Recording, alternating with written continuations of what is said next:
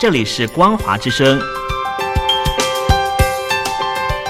听众朋友，从现在开始，请您一起来关心最近发生的新闻事件。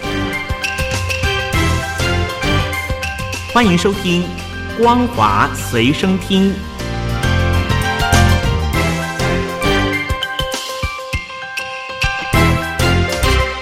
欢迎收听本节的光华随身听，我是张宁。首先带您关心，中国国务院副总理刘鄂星期二呼吁中国的科技公司处理好政府和市场的关系，打好关键核心技术攻坚战，同时对科技公司在国内外资本市场上市表达支援。分析人士认为，刘鄂的说法显示，中国政府过去一年半以来针对科技公司所实施的监管风暴。可能已经告一段落。根据中国官媒央视新闻报道，中国全国政协星期二在北京召开推动数字经济持续健康发展的专题协商会。刘鄂和中共中央政治局常委、全国政协主席汪洋出席会议并讲话，大约有一百人出席了这场会议，其中包括百度创办人李彦宏和奇虎三六零创办人周鸿伟以及其他科技界的巨头。李彦宏和周洪伟都是全国政协委员。中共中央政治局常委、政协主席汪洋在致辞时也强调发展数字经济的重要性。过去一年半以来，中国政府在反垄断、数据安全以及共同富裕等说辞下，加强了对互联网以及其他科技公司的整顿和监管，不仅重创了几乎所有大型科技公司的形象和营运，而且让很多的公司的市值在一夜之间大为缩水。对于电商、课外补习以及房地产业的整肃，也对中国的经济成长造成冲击。蚂蚁集团、滴滴出行和腾讯等科技巨头都曾经成为被整肃的物件，而且也都因此遭受重大的损失。大约从今年初起，中国政府一方面忙于应对欧米孔变异株引发的疫情反弹，另外一方面则开始松绑对科技行业的监管打压。副总理刘鄂也常常出面安抚中国的私营企业。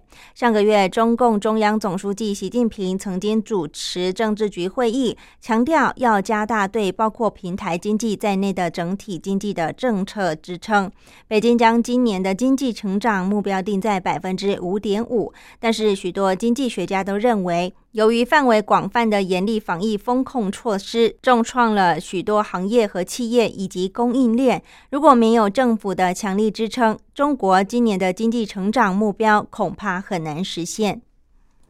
中国东航一架班机在三月的时候于广州坠毁，机上一百三十二人全数罹难。《华尔街日报》引述知情人士说法报道，美方初步研判，这架波音737-800客机驾驶舱有人蓄意俯冲，酿成空难。这次空难前，波伊737-800客机飞行安全记录良好，是民航界最普遍使用的机种之一。主导空难调查的中国主管机关尚未提出失事班机存有机械或飞行控制问题，是美方判断的另外一个依据。知情人士也表明，参与调查的美方官员基于现有资讯，将焦点锁定机师行为，但不排除机上其他人闯进驾驶舱，蓄意让飞机坠落。的可能性。东航声明表示，没有新证据可以确定失事班机存有任何问题。除了重申东航高层三月提到的机师健康、家庭和睦外，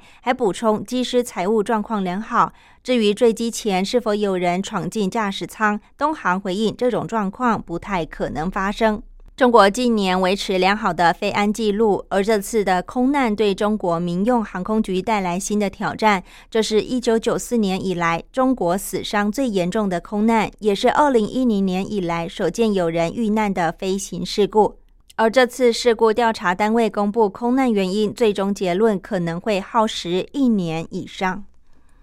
第七十五届世界卫生大会 （WHA） 将于二十二号到二十八号于瑞士日内瓦召开。台湾截至目前虽然仍未收到邀请函，但有十三个成员国提出了邀请台湾以观察员身份出席 WHA 的议案。根据外交部表示，WHO 总务委员会预定二十二号开议，当天针对议案举行闭门会议，二十三号在全会决定是否排入议程。美国国务院发言人普莱斯今天表示，美方强力主张 WHO 应以观察员身份邀请台湾，让台湾在本届 WHA 贡献专业知识，协助寻找解决方案。他强调，美方相信邀请台湾以观察员身份与会，能够体现 WHO 盼以包容性方式建立国际卫生合作、全民军舰的承诺。普莱斯也赞许台湾是全球卫生界能干又负责任的成员，世界能受惠于其独特知识与做法。他表示，美国先前就指出。台湾在工位等诸多领域有很多能与世界分享的内容。WHO 于二零一七年打破多年的惯例，未邀台以观察员身份与会。美国积极纠正这个连续发生多年的状况。在世界持续对抗 COVID-19 疫情、面临其他工位威胁之际，普莱斯表示，把台湾孤立于世界主要工位论坛之外没有道理，恐怕会造成严重的卫生隐忧。他进一步说，台湾具备重要工位知识、技术能力、民主治理与强健经济，而且在疫情期间展现韧性，能为 WHA 提供大量的资源，没有排除台湾与会的合理理由。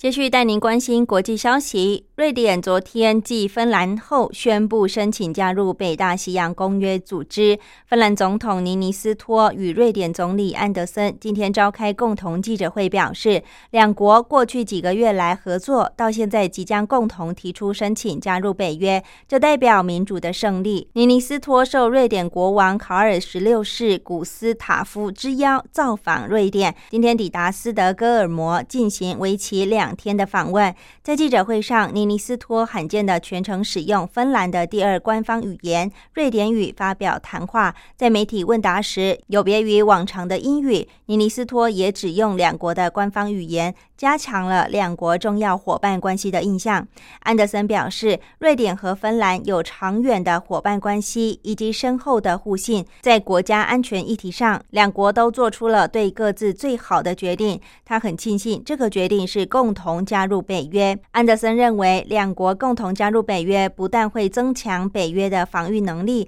也能让北欧波罗的海区域更加安全。而北欧各国对于芬兰、瑞典在送出申请到正式成为会员国期间的安全，也都做出了承诺。加入北约也会增加瑞典跟土耳其之间的合作关系。至于土耳其的反对，两人都表示不担心。尼尼斯托甚至表示，他对土耳其的支持依旧感到乐观。尼尼斯托认为，过去几个月芬兰、瑞典两国的合作，以至于现在即将共同提出申请，这代表了民主的胜利。两国领导人也将于十九号一同造访白宫，与美国总统拜登讨论两国加入北约以及欧洲安全的相关事宜。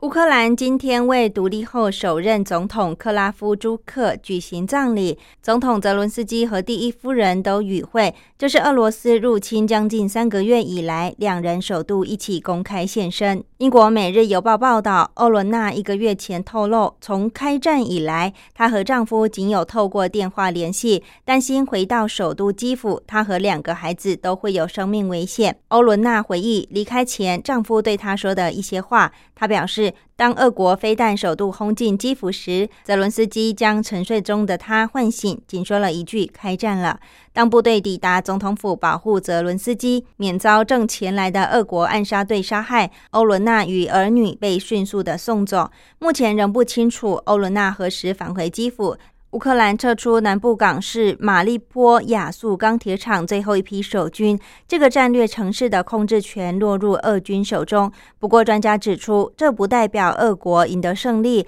因为乌军防卫时间比预期来得久，已经成功拖延俄军。尽管目前不清楚钢铁厂内还有多少守军，但撤离行动似乎预告长期的浴血围城即将画上句点。根据非营利组织民主公正中心创办人。自由俄罗斯基金会高级研究员舍霍夫佐夫接受德国之声访问表示，虽然很不幸马利坡现在实际上完全被俄国占领，但是他认为俄军能够完全掌控这块区域的时间不会持续很长。以上为本节的光华随声听，感谢您收听，再会。